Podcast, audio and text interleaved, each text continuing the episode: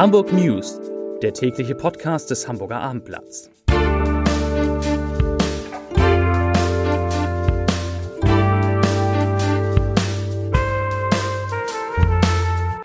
Herzlich willkommen. Mein Name ist Lars Heider und heute geht es um die neuen Pläne, die der Hamburger Senat im Kampf gegen Corona hat. Weitere Themen.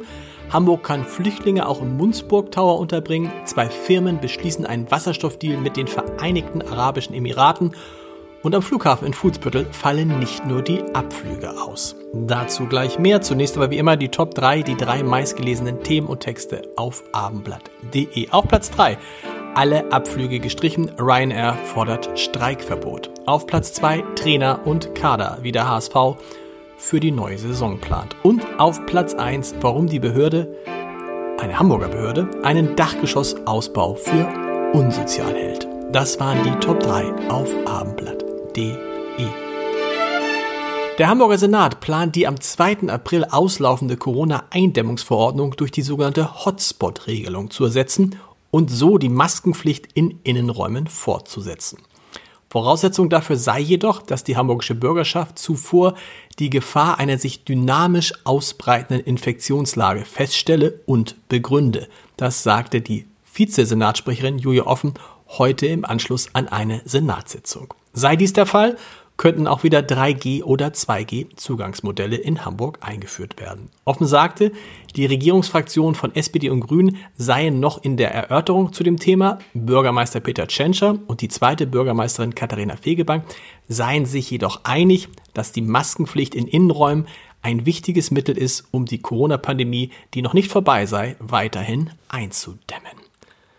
Hamburg Schulsenator Thies Rabe hat die Schulen der Stadt um Hilfe bei der Aufnahme ukrainischer Flüchtlingskinder gebeten. In einem Schreiben an die Schulen formuliert Rabe Folgendes, ich zitiere, Heute bitte ich Sie erneut um Ihre Unterstützung, damit die schutzsuchenden Kinder und Jugendlichen sich hier in Hamburg willkommen fühlen und gut aufgenommen werden. Ich bitte Sie, die Familien, die bei Ihnen in der Schule ankommen, freundlich zu empfangen. Schicken Sie bitte niemanden weg. Zitat Ende. Schätzungen zufolge sind ein Viertel aller registrierten Kriegsflüchtlinge Kinder und Jugendliche im schulpflichtigen Alter.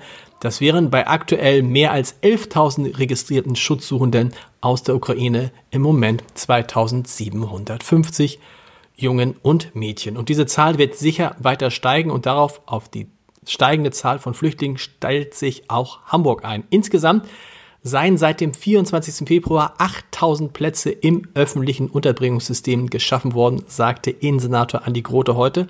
Und künftig wird die Stadt Flüchtlinge auch im Munzburg Tower unterbringen können. Dort darf Hamburg mehrere Etagen nutzen und so können dort 350 bis 500 Plätze für Flüchtlinge zur Verfügung gestellt werden. Hamburg hat einen Schritt zum Aufbau eines nationalen Knotenpunkts für den Import von grünem Wasserstoff gemacht. Der Hafenkonzern Hala und der Kupferhersteller Aurubis unterzeichneten am Rande des Besuchs von Bundeswirtschaftsminister Robert Habeck in Abu Dhabi mit dem nationalen Energie Energielieferanten der Vereinigten Arabischen Emirate eine Übereinkunft zum Import des Wasserstoffderivats Ammoniak. Arubis will das Gas auf der Basis von Stickstoff und Wasserstoff als Energieträger in der Kupferproduktion nutzen. Aufgrund eines Warnstreiks des Sicherheitspersonals fallen heute alle Abflüge im Hamburger Flughafen in Fuhlsbüttel aus. Wie der Flughafen bestätigte, seien die Sicherheitskontrollen ganztägig für Passagiere geschlossen. Ursprünglich waren für diesen Dienstag 88 Abflüge vorgesehen. Ankünfte sind zwar nach wie vor möglich streikbedingt, müssen aber Passagiere auch hier mit Verzögerungen und Streichungen rechnen. Man würde ja Corona am liebsten verdrängen, vielleicht sogar vergessen, aber die Zahlen lassen es immer noch nicht zu. Allerdings, die 7-Tage-Inzidenz ist in Hamburg heute erneut leicht gesunken. Die Gesundheitsbehörde gab die Zahl der Neuansteckungen je 100.000 Einwohner binnen einer Woche heute mit 1229 an nach 1258 am Montag in den, auf den Intensivstationen der Hamburger Kliniken werden aktuell 33 Menschen mit Covid-19 behandelt. Das sind zwei mehr als am Vortag. Der Spitzenbanker Hans-Walter Peters hat auf abendblatt.de eindringlich von eine, vor einem Gas- und Ölembargo gewarnt. Er sagte, ich zitiere, so gern wir schnell aus den Rohstoffgeschäften mit Russland aussteigen würden, die Folgen wären für uns dramatisch.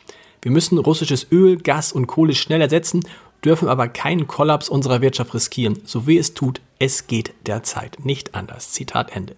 Peters war mehr als 20 Jahre lang persönlich haftender Gesellschafter der Bärenberg Bank und zwischen 2016 und 2020 Präsident des Bundesverbandes Deutscher Banken. Und große Sorgen bereiten ihm die Preissteigerungsraten. Er fürchtet, dass wir die Inflation nicht unter Kontrolle bekommen und schließt eine Inflation in diesem Jahr von 7% nicht aus.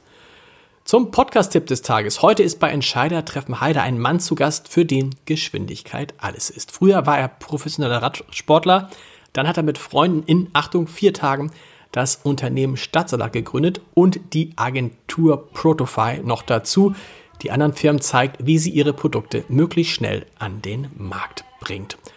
Moritz Mann sagt, das ist dieser Mann, Moritz Mann sagt, warum ihm Tempo so wichtig ist, wie es war, den ersten Stadtsalat auszuliefern und warum er bisher Behörden nicht beraten hat. Zu hören ist dieser Podcast unter www.abendblatt.de slash Entscheider. Viel Spaß dabei. Die Hamburg News, die gibt es morgen wieder um 17 Uhr. Bis dahin.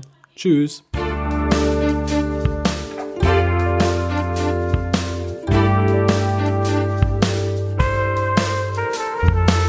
Weitere Podcasts vom Hamburger Abendblatt finden Sie auf abendblatt.de slash podcast.